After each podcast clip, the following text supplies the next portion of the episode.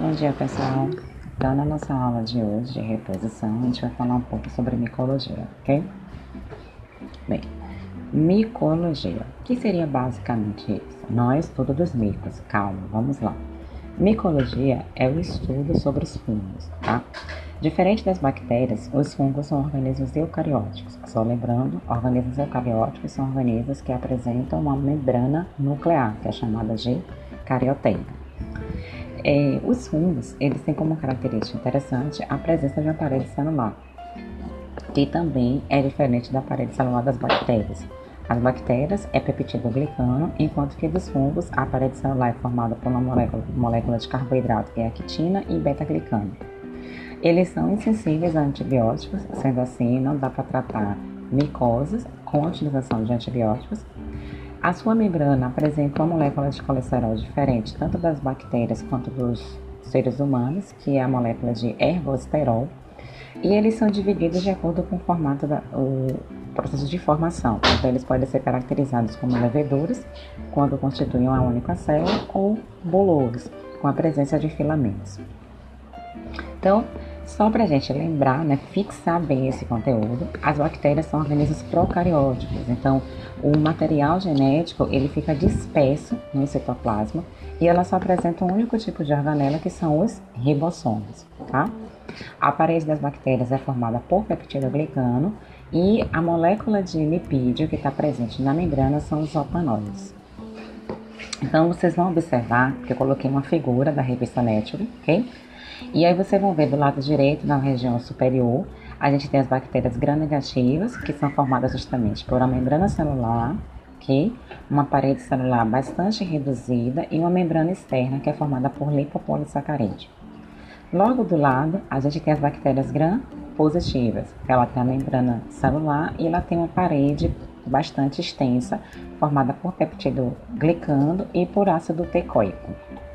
Já as micobactérias, que a gente falou ontem, que é associado à tuberculose, por exemplo, as micobactérias apresentam uma parede celular, apresentam uma membrana, desculpa, uma parede celular também um pouco reduzida e ela vai apresentar uma estrutura sobre essa parede que é formada por arabinogalactano e por ácidos micólicos, que é o que vai garantir justamente a sua virulência.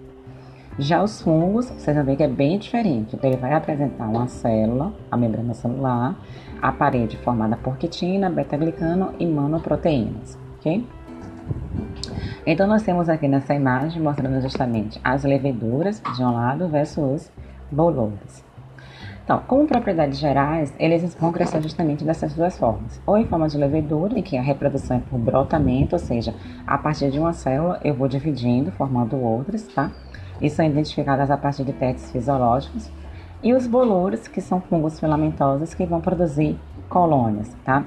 E é interessante que esses emaranhados vão produzir hifas, que é como se fossem raízes. Uma característica interessante é que eles podem apresentar dimorfismo térmico. O que é o dimorfismo térmico? Ele pode mudar o formato de acordo com a temperatura. Então, os bolores, normalmente, eles são característicos de ambiente externo e de temperatura ambiente. Já as leveduras, elas conseguem se adaptar muito perfeitamente à temperatura corporal. Então, aqui nesse exemplo, a gente tem uma situação de um histoplasma, que é causado principalmente, em alguns casos, por é, eliminação de fezes, etc. de, de morcegos. E aí no solo, né, por exemplo, eles vão viver justamente nessa forma de bolores. E aí, quando eles são inalados pelo trato respiratório superior, eles vão em direção à região dos pulmões e começam justamente a formar essas leveduras, tá?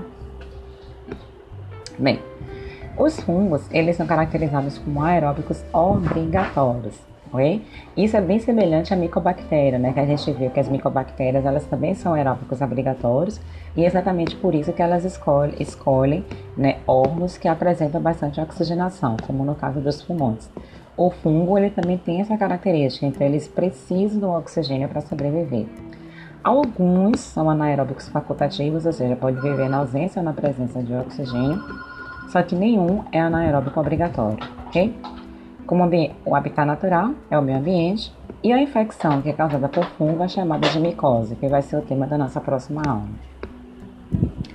Como propriedades gerais, eles podem produzir esporos, E é interessante porque esses esporos eles podem sobreviver a diversas temperaturas do meio, então isso acaba aumentando a taxa de sobrevida. Normalmente esses esporos eles são oriundos de uma reprodução sexuada, porém eles podem se reproduzir também de forma assexuada, que é justamente através do brotamento, em que as células filhas vão apresentar a mesma carga genética que as células mães, tá? Não tem variação. Aí a gente tem uma imagem que vocês vão observar da estrutura dos bolores, ok? A formação dessas hifas, que é justamente como se fossem raízes, caracterizando justamente um, conjunto que é chamado de micélio. No contexto da patogênese, ele tem uma característica interessante que é a formação de granulomas, que é justamente favorecer a impregnação de macrófagos ao redor da sua estrutura, inibindo a atividade macrofágica. Eles não apresentam entotoxinas em sua parede e também não produzem exotoxina. O seu processo de patogênese ele vai estar associado justamente à ativação do sistema imune, tá? Então, normalmente, como acontece? O processo de infecção, né, por exemplo, somente favorecendo o desenvolvimento, esse crescimento, e aí isso vai causar uma lesão? E essa lesão vai favorecer justamente a esporulação, que é a formação de várias espécies, várias, não, vários é, filhotes, né, tipo, pode dizer, de fungos, que vai se dispersar, reorganizando-se no hospedeiro e favorecendo a sua reinfecção. Tá? É interessante mostrar que a patogênese também está associada à penetração dessas hifas. Vocês vão ver que tem uma imagem mostrando justamente a penetração da IPA na região do tecido, na região da epiderme, e isso favorece justamente essa impregnação para outros locais. No contexto né, da reprodução, ele vai ter justamente uma fase mitótica, que vai ser associada à formação de esporos, e a fase também heterocariótica, em que você tem diferença no desenvolvimento desse núcleo, onde a gente vai ter a fusão dos meios, formando justamente o um núcleo diploide, que vai caracterizar o esporândio.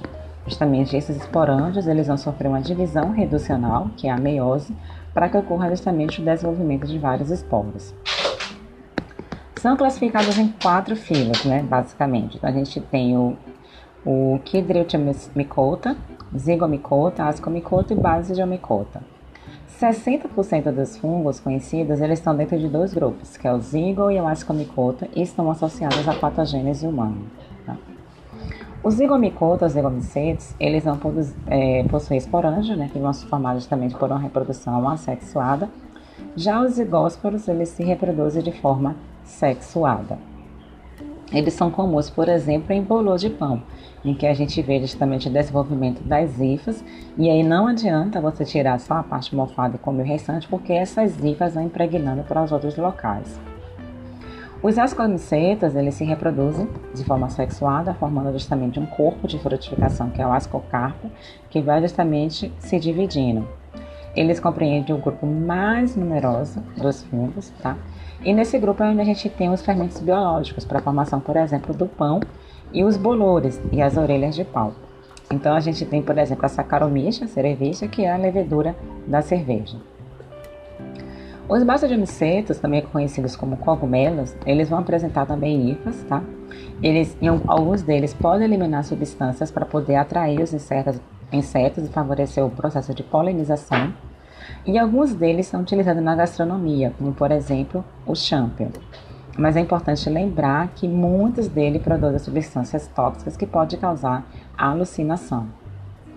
Dentro do contexto de importância econômica, é importante a gente lembrar que a penicilina, por exemplo, ela foi descoberta de forma quase que acidental, porque é, o pesquisador na época, né, que agora fugiu o nome, ele tinha deixado né, a sua cultura no laboratório e aí quando ele retornou né, no período seguinte, ele verificou que existiam alguns alguns micro-organismos ao redor da cultura que ele tinha ao redor da cultura de bactérias que ele tinha desenvolvido só que na realidade ele viu que uma das culturas ela tinha bactérias e a outra cultura que estava com esses micro-organismos não tinha ocorrido o desenvolvimento das bactérias.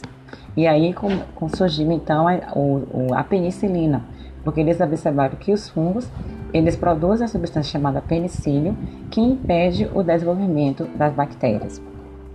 Outra questão também muito importante é a produção de queijos, de vinho, que vai estar associada justamente aos nossos fungos.